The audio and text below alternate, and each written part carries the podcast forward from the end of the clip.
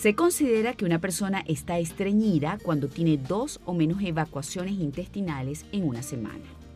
Hoy les daremos un par de remedios caseros que pueden ayudarles si tienen este problema. Para el primero necesitarán 7 ciruelas pasas que colocarán en un vaso con agua. Dejen reposar durante toda una noche y al día siguiente coman las ciruelas en ayunas. Para el segundo remedio con efecto laxante, mezclen en un vaso con agua una cucharadita de vinagre de sidra de manzana, una cucharadita de miel y beban tres veces al día.